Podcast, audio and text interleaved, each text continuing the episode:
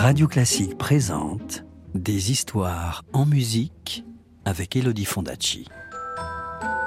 Des histoires, des histoires, des histoires. Est-ce que je peux avoir une histoire, s'il te plaît, de me raconter une histoire? Encore une histoire? Vous avez été sage, vous êtes sûr? Bon, d'accord. Je vais vous raconter l'histoire du vaillant petit tailleur. Vous êtes prêts? Vous êtes bien installés? De bruit, parce que l'histoire va commencer.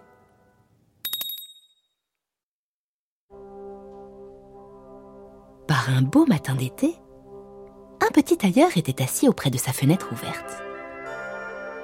De fort bonne humeur, il cousait de tout son cœur en sifflotant gaiement, quand passa dans la rue une paysanne qui criait ⁇ Bonne confiture à vendre !⁇ Une telle annonce mit le tailleur en appétit. Il la héla. Par ici, chère madame. La bonne femme grimpa avec son lourd panier les trois marches qui menaient à l'atelier, et le petit tailleur lui acheta un de ses pots. Quand l'affaire fut faite, il se coupa une épaisse tranche de pain, étala dessus la confiture et mordit à belles dents dans sa tartine. Puis, il la posa à côté de lui et reprit son ouvrage. Aussitôt, une nuée de mouches, attirée par l'odeur, vint volter autour de lui. Hé s'agaça le petit tailleur. Qui vous a invité? Et il les chassa d'un geste de la main. Mais les mouches ne voulaient rien entendre. Elles revinrent plus nombreuses encore. Alors, le petit tailleur sentit la moutarde lui monter au nez. Il attrapa la chemise qu'il cousait et, vlan, asséna un grand coup sur les mouches avec une telle force qu'il en tua sept d'un coup. Hé s'exclama-t-il, admirant sa vaillance. Sept d'un coup? Voilà qui n'est pas rien. Il faut que toute la ville, que dis-je, que le monde entier soit au courant de mon exploit. Et, reprenant son fil et son aiguille, le petit tailleur se cousit une ceinture et broda dessus en grandes lettres sept d'un coup. Il noua cette ceinture à sa taille et ainsi paré, décida de partir à l'aventure, songeant que son atelier était désormais bien trop petit pour son courage. Il mit dans sa musette un morceau de fromage et quitta sa maison. À peine parti, il remarqua un petit oiseau qui s'était empêtré dans un buisson de ronces. Il le dégagea délicatement et le déposa dans sa poche. Puis, d'un pas décidé, il reprit son chemin. Arrivé au sommet de la montagne, le petit tailleur trébucha soudain sur ce qu'il prit d'abord pour un rocher, mais qui s'avéra être un gigantesque soulier. Un géant de belle taille se dressait devant lui. Hé, misérable morpion, tu m'as marché sur le pied. Je vais te réduire en bouillie. Mais le petit tailleur ne se laissa pas démonter. Hé, monsieur le géant, sachez que je ne l'ai point fait exprès. Et il me semble que c'est vous qui avez mis votre grand pied en travers de mon chemin, sans vous méfier de ce qui pourrait vous arriver. Et déboutonnant fièrement son habit, le vaillant petit tailleur laissa voir au géant les mots qui étaient brodés sur sa ceinture. Quand il lut sept d'un coup, le géant fut frappé de stupeur. Ne pouvant deviner qu'il s'agissait de mouches, il s'imagina qu'il s'agissait là d'hommes que le tailleur avait tués. Il avait du mal à croire qu'un si petit homme puisse avoir tant de force. Aussi décida-t-il de le mettre à l'épreuve. Il saisit un caillou dans sa main et le pressa si fort que de l'eau en sortit. Maintenant, fais comme moi, si tu as de la vigueur. C'est un jeu d'enfant, répliqua le petit tailleur en haussant les épaules. Il fit semblant de chercher un caillou par terre et, sans que le géant ne le voie, sortit le fromage de son sac, puis le serra si fort qu'il en coula du petit lait. Le géant resta bouche bée. Il prit un autre caillou et le lança si haut qu'il disparut dans les nuages. Et il grogna. Fais-en autant si tu peux. Hum, bien lancé, rétorqua le tailleur. Mais ta pierre est retombée. La mienne ne retombera pas, tu verras.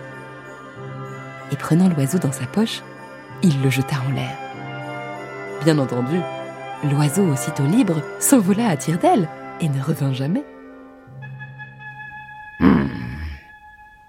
C'est bien. dut admettre le géant. Laisse-moi voir à présent si tu portes aussi lourd que tu lances loin. Et il conduisit le petit tailleur devant un énorme chêne qu'il arracha du sol d'une seule main. Si tu es vraiment fort, il faut que tu m'aides à porter cet arbre. dit-il. Bien sûr, répondit le petit tailleur. Prends donc le tronc sur tes épaules. Je me chargerai des branches et du feuillage, c'est ce qu'il y a de plus lourd. Le géant se saisit donc du tronc et le plaça sur son épaule.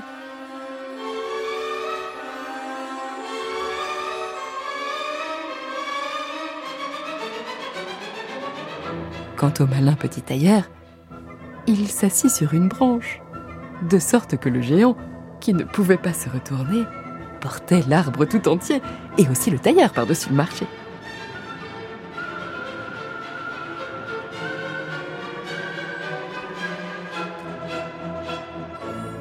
Installé paisiblement, le petit tailleur sifflotait gaiement un petit air, comme si c'eût été pour lui un jeu d'enfant que de porter un arbre.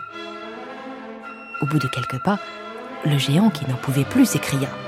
Oh, écoute, euh, il faut que je le laisse tomber.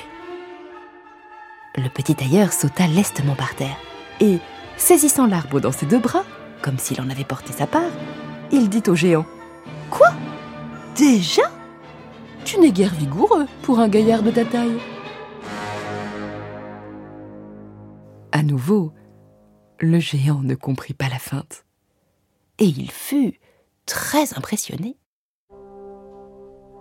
Ensemble, ils poursuivirent leur chemin.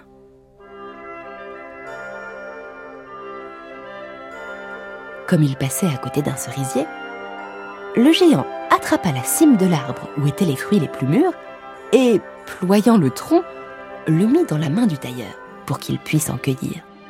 Tiens, mange ces cerises. Rugit-il. Bien entendu, le tailleur était beaucoup trop faible pour pouvoir retenir l'arbre.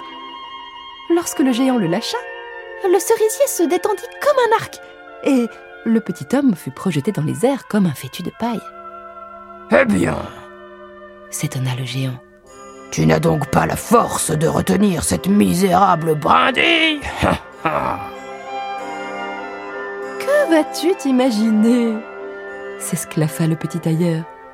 C'est la force qui me manque À moi qui en ai tué sept d'un coup Non, j'ai sauté par-dessus l'arbre parce qu'il y a des chasseurs qui tirent dans le taillis. Fais-en autant toi aussi si tu peux. Le géant essaya à son tour de sauter par-dessus l'arbre. Mais il ne réussit pas. Il parvint tout juste à atterrir dans les branches et à s'y coincer. De sorte que, cette fois encore, ce fut le tailleur qui gagna.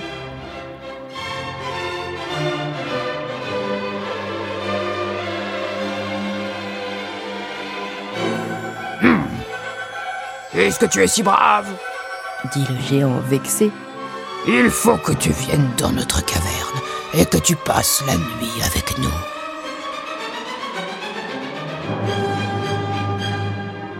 Avec plaisir, dit le petit tailleur. Et les deux compagnons se mirent en route.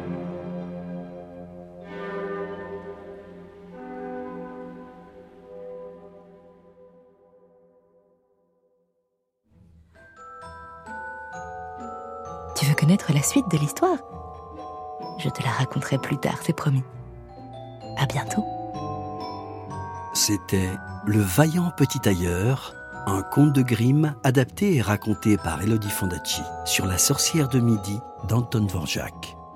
Retrouvez la suite du conte en podcast sur radioclassique.fr.